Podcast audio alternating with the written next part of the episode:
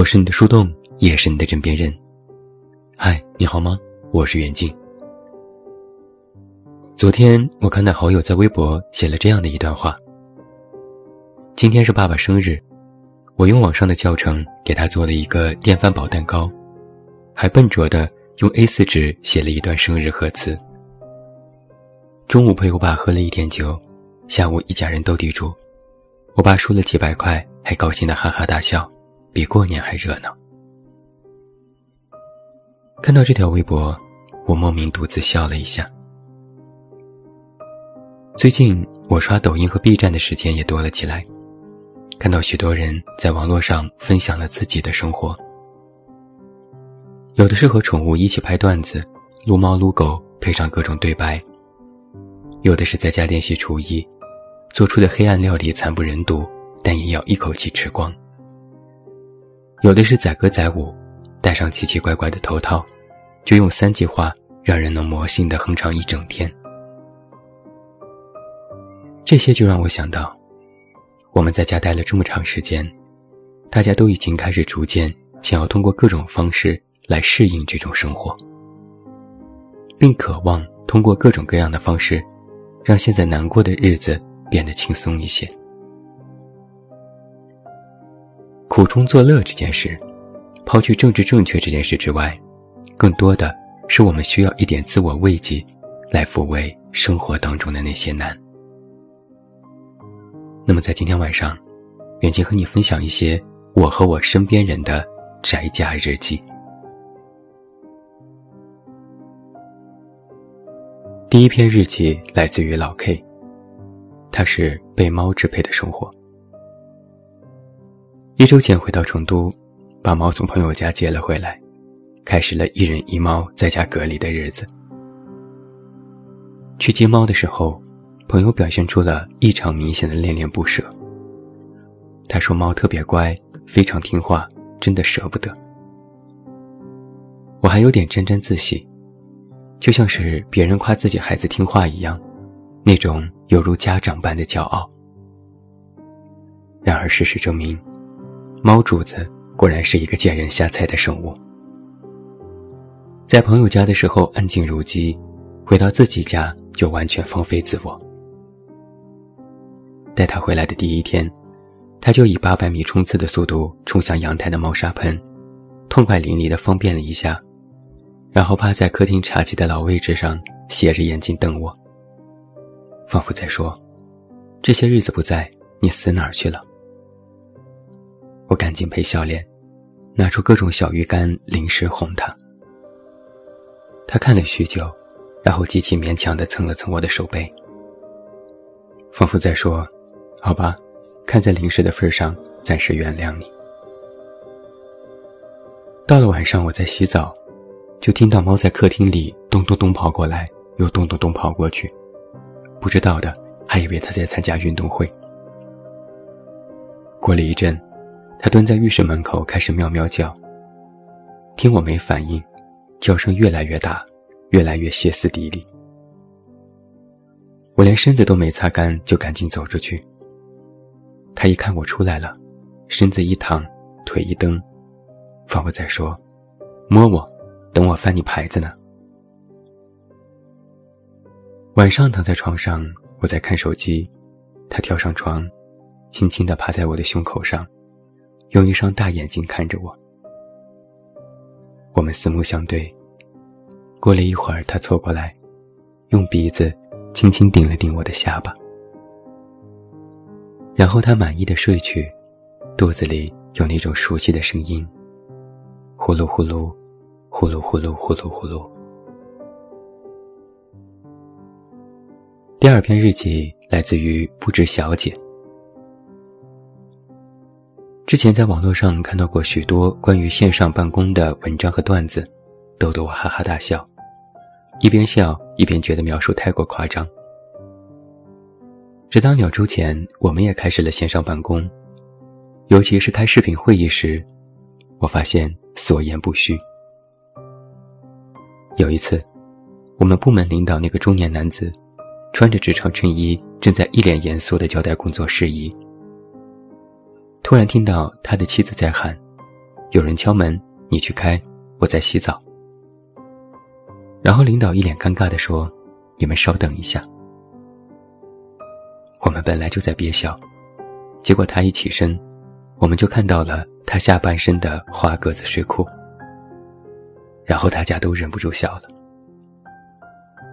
可能是我们的笑声太大，他走出去时身影明显顿了一下，然后又继续走。等到回来时，他已经换了一条裤子，变成了墨绿色的睡裤。视频会议的另一个特点，就是随时随地都有突发状况。有时候同事正在交代项目，突然网络卡顿，他的表情就凝固在一个无法言说的扭曲当中。其余同事就抓紧截图做表情包，用意在群里羞辱他。有时候同事的家人会突然闯进镜头，静悄悄地放下一盘水果，然后好奇地看着电脑屏幕。再问一句：“这些都是你同事啊，长得都比你好看。”有时闯入镜头的不是人类，如果谁家养了猫狗，大家都会止不住兴奋。工作结束后都要吵着要看一下。这时同事的猫狗就是绝对的 C 位，引来一阵尖叫。某次就更逗了，领导正在开会，突然他就静止不动了。我们纷纷喊：“领导，你卡了吗？你是不是掉线了？有人在吗？”“Hello。”结果过了几十秒，领导眨眨眼睛说：“眼睛干了，装不下去了。”然后我们一群人在翻白眼，这么大年纪了还这么幼稚。下一篇日记来自于 Paddy，他说：“今天又是惹男朋友生气的一天。”事情是这样的，早上我起来迷迷糊糊的去饮水机里接水，中途去刷牙，刷完牙后觉得头发很痒，又洗了个头。等到吹干后，发现自己好美，然后又化了个妆。接着再叫醒男友，美滋滋的等他亲亲。眼睛瞟到了床边他的水杯，突然就想起了我的水，马上尖叫的跑到厨房。早已是汪洋一片。男友站在我身后，一脸铁青，嘴唇抿得特别紧，我就怔怔地看着他。他问：“你看我干嘛？”我吞吞口水：“你身材真好。”他翻了个白眼：“流氓。”然后再去穿衣服了。为了弥补自己的过失，中午时我自告奋勇提出要亲自下厨做饭。我一人亲自包办，绝对不允许他进厨房。他用怀疑的眼神看着我：“你行吗？你可从来不做饭的。”我拍着胸脯保证：“没问题，我已经看过菜谱了，完全掌握了做饭技能。”但事实是，我的脑子的确会了，但手是个残废。最后，我端起几盘黑不溜秋、不知道是菜还是碳的玩意儿。心虚地说：“虽然卖相是差了点，但味道还是很好的。”男友小心翼翼地夹起一块塞进嘴里，格外艰难地咽下，说了一句：“还行。”我高兴的原地转圈圈，对吧？本大厨可是非常厉害的，一回生二回熟，下次我会更好。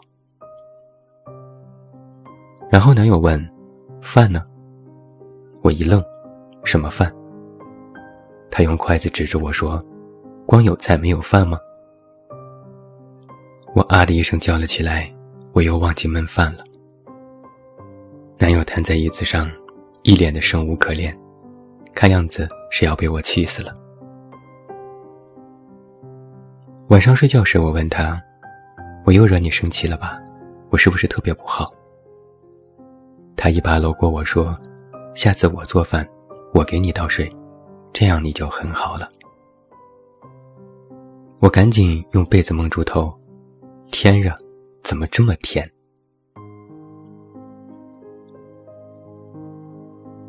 下一篇日记是我的，生无可恋，就想着吃。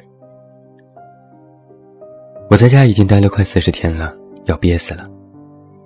每天在家闲来无事，嘴也变得馋了起来。很多人都知道我在减肥，每天就吃的不多，晚饭也戒掉了。所以一到晚上，就是我严防死守的时候。绝对不能看任何关于食物的东西，连一个名称和一张照片都见不得。只要一看，我的脑子里就会出现各种各样非常非常想吃的食物。看过我微博的人都知道，我对吃这件事最近有非常重的执念。想吃老北京鸡肉卷儿，想吃火锅，想吃毛肚和鸭血，想吃薯片，想喝奶茶，想吃各种各样的垃圾食品。更要命的是，很多粉丝还故意在评论里扎心，说他们都吃过了，还会贴心的附上图片。这时我都会愤怒的把手机摔到床上。然后擦擦口水。前几天我实在是没有忍住，戴着口罩潜伏进了超市，买了薯片、瓜子、花生、干果、牛肉干、巧克力棒。但为了维持体重，根本不敢多吃，一天只吃几片薯片、几粒瓜子、一个牛肉干。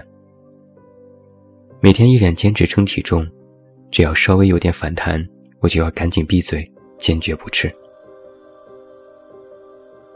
每到晚饭的时候，我家人都会喊我吃饭，我说不吃。后来我家人只要一开口还没说完，我就说不吃。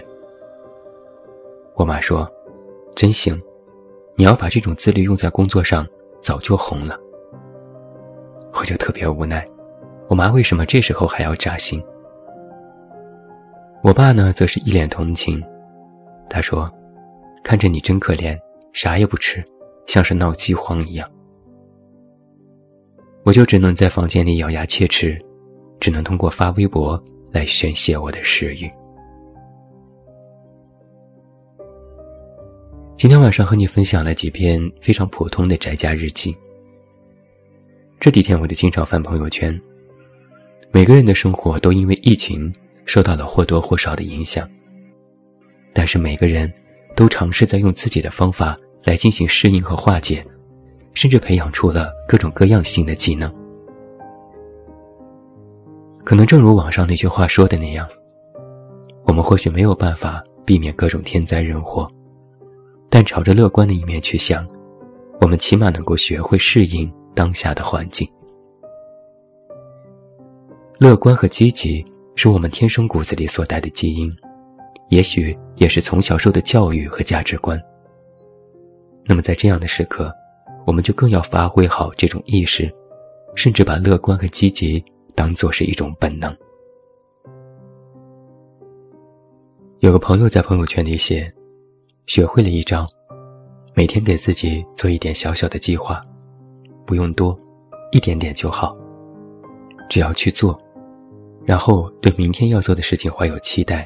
就感觉生活也有了盼头了。是啊，我们所有人都在期盼生活可以一切照旧，一切如常。但如果暂时还不能，那就怀着这种期待，去过好现在的一分一秒。给花浇水，收拾衣柜，整理房间，好好护肤，常做运动。等到可以摘下口罩走出家门的那刻。那种心情，应该是格外轻松和愉悦的。冬天已经过去，又是一个春天即将到来。别急，耐心等待，花儿总会开。等到花儿都开好了，我们再好好拥抱，说一句：“还好，都过去了，我们挺过来了。”我是你的树洞，也是你的枕边人。关注公众微信，这么远那么近，找到我。